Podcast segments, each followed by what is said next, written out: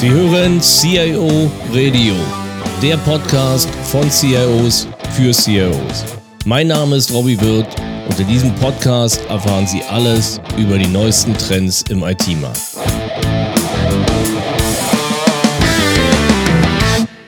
Ja, herzlich willkommen zum Teil 2 des ähm, CIO Radios Episode 15. Unser Thema ist die Datenschutzgrundverordnung. Ähm, wir haben im Teil 1 einfach mal grundsätzlich diskutiert, was dahinter steht, inwieweit die Erfahrungen jetzt nach fast einem Jahr der ja, Inkraftsetzung im Markt sind, in welchen Bereichen noch Unsicherheiten bestehen. Also wer das noch nicht gehört hat und sich damit intensiver beschäftigen kann, sollte vielleicht erst die Folge 1 hören, weil es einfach eine sehr ja, eine fundierte Grundlage zu dem Thema gibt.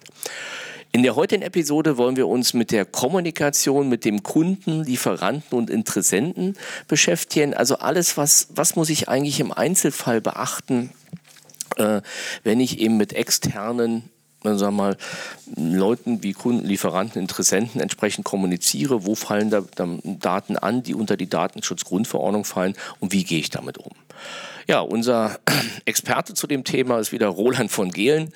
Ähm, in Kurzfassung eben über zwei Jahr, Jahrzehnte in leitenden IT-Funktionen tätig, unter anderem als CEO von Gian Pascal, ähm, Direktor Softwareentwicklung des Otto-Konzerns, dann sechs Jahre Leiter Bereich Datenschutz und IT-Security des Otto-Konzerns, da auch in der internationalen Normung mit tätig und eben seit 2015 bei uns bei ESINT und berät dem Unternehmen in den Bereichen Datenschutz und IT-Security. Ja, Roland, herzlich willkommen. Ja, hallo Robby. Dann steigen wir vielleicht gleich mal ein mit einem ganz konkreten Thema, was ja, glaube ich, jeder kennt, ist das Thema Datenschutzerklärung. Ich meine, das ist ja alles, was uns in verschiedensten Formen begegnet, egal ob wir zum Arzt gehen, vielleicht nicht zum Bäcker, aber sonst wo unterschreiben wir eine Datenschutzerklärung. Also insofern zumindest der Eindruck ist ja, dass das so das zentrale Instrument des Datenschutzes ist. Ähm, vielleicht kann man damit mal beginnen, einerseits was oder zu fragen, was müssen Unternehmen bei dem Versand und der Verarbeitung beachten und welche Stellenwert hat diese Datenschutzerklärung eigentlich? Ja, die äh, Datenschutzgrundverordnung hat äh, an erster Stelle oder eine, am Anfang eine äh, Informationspflicht über ähm, das, was ich mit, mit den personenbezogenen Daten des Betroffenen mache äh, vorangestellt. Das wird eben, wie du bereits sagtest, in sogenannten Datenschutzerklärungen gemacht. Hier ist genau vorgeschrieben, in welchem Umfang ich den Kunden oder äh, den, den Mitarbeiter oder äh, den Besucher meiner Website äh, informieren muss. Und das fängt an damit, dass ich äh, sozusagen klarstellen muss, wer ist überhaupt verantwortlich, an wen kann ich mich wenden, ähm, welche Daten werden von mir auf welcher Rechtsgrundlage äh, äh, erhoben und gespeichert, welche Daten werden eventuell auch von Dritten dazugenommen und äh, natürlich, welche Rechte habe ich bei den, bei den Daten. Das ist so das Thema, was ähm, auf jeden Fall in einer Datenschutzerklärung äh, sein muss. Äh, empfehlenswert ist dort, das Ganze äh, einigermaßen übersichtlich zu halten. Äh, es gibt eine Empfehlung, das als One-Pager zu machen. Ähm, das ist allerdings schon schwierig, da ist, muss man dann schon eine Sechs-Punkt-Schrift nehmen von dem, was alles an Anforderungen ist, äh, was in dieser Datenschutzerklärung übermittelt werden muss. Wir reden ja über Kunden, Lieferanten und Interessenten. Das heißt, ähm, wenn der Kunde zu mir kommt, dann, dann fangen wir mit dem Beispiel Kunde an. Dann bitte ich ihn ja, die Datenschutzerklärung zu unterschreiben, um die Sicherheit zu bekommen, dass ich seine Daten überhaupt speichern kann. Mm, äh, nein, die Datenschutzerklärung muss er nicht unterschreiben. Äh, wenn, äh, wenn der Kunde zu mir kommt und ähm, sozusagen einen ähm, Vertrag mit mir abschließen will, also eine Vertragsanbahnung habe, dann ist das schon mal eine Rechtsgrundlage, warum ich die Daten erheben darf von ihm überhaupt. Und ich muss ihn nur informieren darüber, was ich mit den Daten mache. Ich muss mir diese Datenschutzerklärung von ihm nicht unterschreiben lassen. Das heißt, ich, kann, äh, ich muss ihn informieren beim ersten Kontakt und dort dann ihm sozusagen informieren, welche Daten erhebe ich von dir und was ich bereits sagte, was, was mache ich mit den Daten. Da ist, ähm, ist ein ähm, ja, äh, kurioses Beispiel kursierte so ein bisschen ähm, durch die Presse und durch die Öffentlichkeit. Äh, da muss ich ja, wenn mir jemand eine Visitenkarte gibt, äh, muss ich ihm ja eine Datenschutzerklärung äh, aushändigen, äh, in dem Moment, wo ich die Visitenkarte erhalte. Ähm, das ist ein Irrglaube, weil es gibt eine Einschränkung, wenn derjenige weiß über die Information, die er mir gibt was ja bei einer Visitenkarte der Fall ist, da muss ich ihm nicht im Gegenzug darüber informieren, ich habe von dir ähm, äh, deine Visitenkarte bekommen. Ähm, das muss ich nicht tun. Was ich allerdings tun müsste, ist, wenn diese Visitenkarte dann in einem CRM-Tool oder in einer Datenbank erfasst wird und vielleicht noch mit anderen Daten angereichert wird, dann müsste ich ihn wieder darüber informieren, äh, dass ich ähm, personenbezogene Daten von ihm erhoben habe und systematisch verarbeite. Ähm, das ist mir aber persönlich noch nie vorgekommen, obwohl ich weiß, dass meine Visitenkarte, die ich übergeben habe, schon in diversen CRM-Tools verarbeitet wurde. Also hier ähm, streng genommen äh, äh, keine äh, Informationen, wenn ich eine Visitenkarte bekomme, aber später, wenn ich die Daten verarbeite. Also das äh, ist so ein bisschen das Thema Datenschutzerklärung ähm, und die Funktionsweise. Was ist mit dem, bleiben wir vielleicht mal bei den Fällen. Ich meine, das, das Thema Visitenkarte CRM ist natürlich in der Tat ja, mutet ein bisschen obskur an, weil natürlich klar, wozu Leute haben, die haben die Leute CRM-Systeme, wenn sie jetzt mal fragen müssen. Äh, aber die Frage, was ist, wenn der Kunde er registriert sich auf, auf einer Webseite, ähm, bestätigt nicht den Datenschutz und ich gebe Ihnen mein ERP-System ein, weil ich ja de facto machen muss, wenn ich ihm irgendein Produkt oder was auch immer schicke oder eine Rechnung schicken muss. Mhm. Aber muss ich ihn dann darauf hinweisen, dass ich seine Daten bespeichert habe oder sogar noch eine Genehmigung einholen? Oder? Nein, Genehmigung nicht, weil eben die Rechtsgrundlage der, äh, der Vertrag ist. Ähm, äh, deswegen darfst du, äh, dass wir sozusagen die Rechtsgrundlage, die Daten zu verarbeiten. Er muss nur die Möglichkeit haben, sich zu informieren. Ähm, was im Online-Handel eben die Datenschutzerklärung auf der Website ist. Ja, okay. Und er kann ansonsten, wenn ich es kann er mich auch anfragen und sagt, gib mir bitte mal einen Auszug von ja. dem, was du über mich gespeichert hast. Ah, okay, genau. verstanden. Genau. Das ist dann wiederum der, der, nächste Step. Er hat ein Auskunftsrecht auch darüber, dass, äh, wo das Unternehmen kostenfrei ähm, in der Regel einmal im Jahr Auskunft darüber äh, geben darf.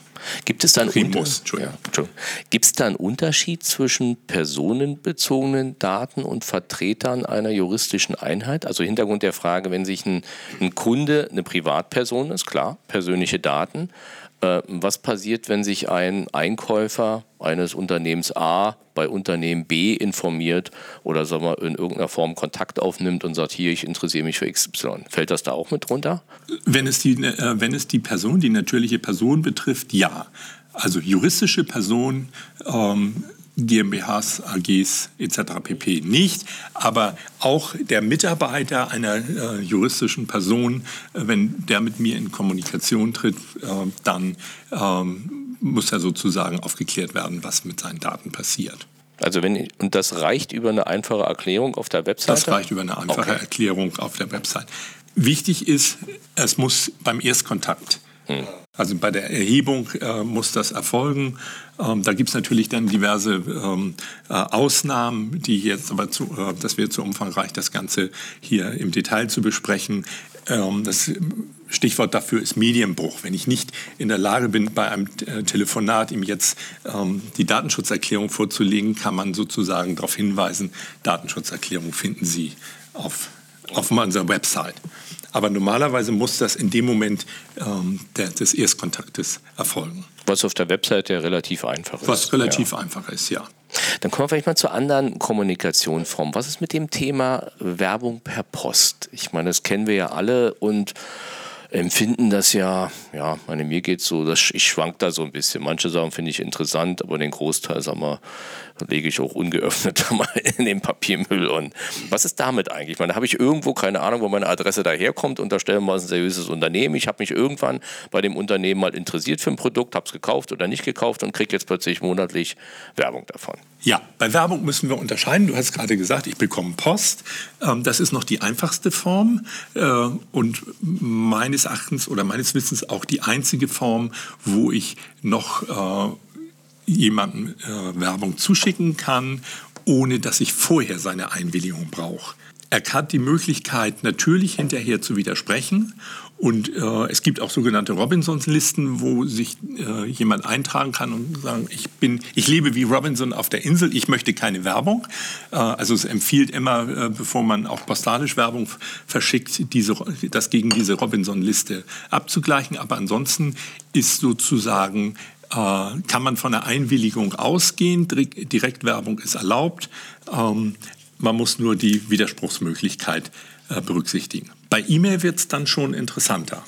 Äh, eine E-Mail kann ich nicht äh, einfach hinschicken, sondern da brauche ich vorher eine Einwilligung dass, die, ähm, dass derjenige damit einverstanden ist. Das ähm, klassische Verfahren kennt man, man trägt sich irgendwo ein, man kriegt eine, äh, eine werbefreie Mail, erstmal um seine E-Mail-Adresse zu bestätigen. Das hängt einfach nur damit zusammen, ist das auch derjenige, der, äh, ähm, dem die äh, E-Mail-Adresse gehört, sonst könnte ich ja auch deine E-Mail-Adresse bei einem ähm, obskuren äh, Versand eintragen und du würdest plötzlich äh, äh, Mails von dem bekommen. Das wäre Spam. Deswegen dieses Doppel-Opt-in-Verfahren. Ich brauche eine Einwilligung, aber ich muss auch dort jederzeit die, den Widerspruch, also ich kann meine Einwilligung zurückziehen, muss ich jederzeit unverzüglich äh, berücksichtigen. Was ist mit SMS? Weil ich habe eigentlich, sag mal so, über SMS kenne ich nur, wenn ich irgendwo, was ich zum Skifahren bin, kriege ich eine Nachricht, Achtung, du bist jetzt im anderen Netz, alles gut. Äh, aber letztens hatte ich auch über SMS eine Werbung. Keine Ahnung, wo die herkam, hatte ich so zum ersten Mal. Ist das A ein Thema und B, wie geht es damit? Da gilt doch eigentlich das Gleiche. Da gilt das Gleiche. Man bräuchte für äh, Telefonieren oder SMS äh, ist eine vorherige Einwilligung notwendig, was relativ schwierig ist, diese zu bekommen. Denn was ich bei der E-Mail-Adresse mit diesem Doppel-Opt-In fand. Ich schicke da schon mal, ich schicke da mal eine werbefreie E-Mail hin und guck mal, ist, ist das auch derjenige, der die E-Mail-Adresse hat? Geht beim Telefon und geht bei der SMS nicht, weil ich könnte ja auch deine Telefonnummer angeben.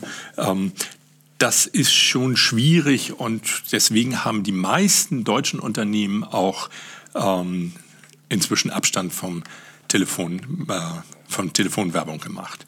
Achte mal drauf, mit wem du denn da tatsächlich sprichst. Manchmal sprichst du dann mit, nämlich mit Indien. Ja, ja, das hatte ich. Es gibt ja zur Zeit gerade wieder die Leute, die sich da als Microsoft ausgeben und so sicher. Und, dein Konto besorgt sind. Genau das.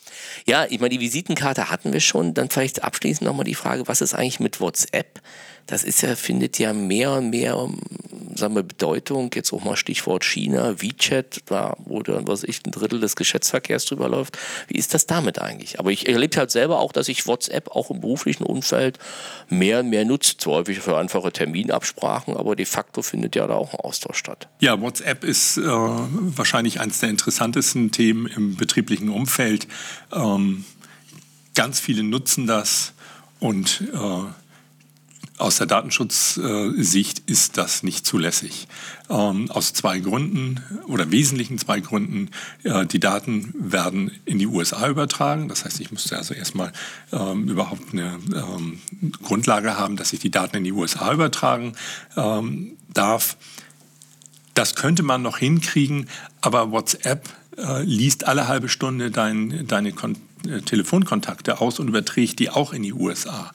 Und da ist es egal, ob das ein WhatsApp-Teilnehmer ist oder nicht. Du hast, überträgst also sozusagen, ähm, ich sage jetzt mal, ich bin bei dir im Telefonbuch gespeichert, ich habe kein WhatsApp, überträgst du meine Telefonnummer in die USA, ohne meine Einwilligung zu haben. Und das ist datenschutzrechtlich nicht zulässig.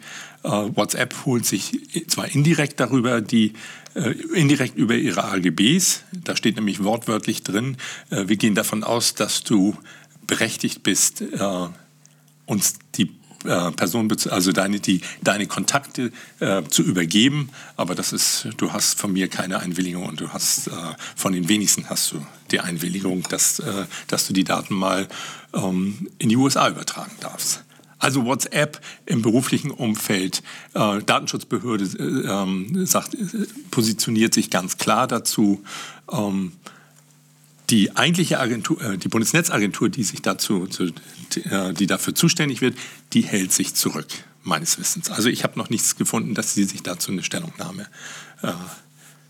Ja gut, da landen wir jetzt, sollten wir vielleicht an der Stelle auch mal stoppen, das ja. separat nochmal diskutieren, weil wir landen natürlich genau der Thema Speicherung von Daten in, in sagen wir, außerhalb sagen wir, der EU und das, was nochmal ein separates Thema ist. Wer es unbedingt, wer äh, diese schnellen Messenger-Dienste nutzt, der muss eben auf ein datenschutzkonform ähm, Unternehmen zurückgreifen, äh, was eben nicht WhatsApp ist. Also da gibt es aber diverse, ohne dass ich jetzt hier Werbung machen will für. Ja, ja, es ist nur, haben wir in der Familie selber gehabt. Das Problem ist halt nur ein kritisches Wasserproblem. Da waren halt nur sehr viel und unser Boilerin. Deswegen sind wir dann leider zähneknirschend auch zu WhatsApp. Ja, gut. Ja, ich glaube, lass uns vielleicht bei dem Punkt, das heißt zusammengefasst, hast du in dem Moment, wo ich mich als Kunde, Lieferant, Interessent meine Daten gebe, liegt ja, sag mal, ein Kaufinteresse oder eine vertragliche Grundlage da. Damit kann ich die Daten erstmal speichern und verletze nicht. Es gibt ein paar Themen, die noch, die noch offen sind im Bereich, was ich CRM CRM, inwieweit ich das und was ich da speichere. Ähm, es gibt ein klares Auskunftsrecht. Und wir haben eben eine Grauzone WhatsApp, die hauptsächlich darin liegt, dass das Thema eben, eben saugt von Daten, auf der anderen Seite Daten auch außerhalb der EU speichert, was nochmal eine ganz andere Problematik ist. Ja. Ja gut, dann glaube ich, beenden wir die Episode des Podcasts. Vielen Dank fürs Zuhören. Ähm, in den nächsten Episoden oder in, der, in dem Teil 3 zur DSGVO werden wir uns mit der Verarbeitung von äh, oder den technischen und organisatorischen Maßnahmen, sogenannten TOMS, beschäftigen, die damit verbunden sind. Und ja, freuen uns, wenn wir Ihr Interesse gefunden haben und Sie wieder einschalten. Vielen Dank. Vielen Dank fürs Zuhören. Mehr Informationen zu diesem Podcast finden Sie unter www.cioradio.de.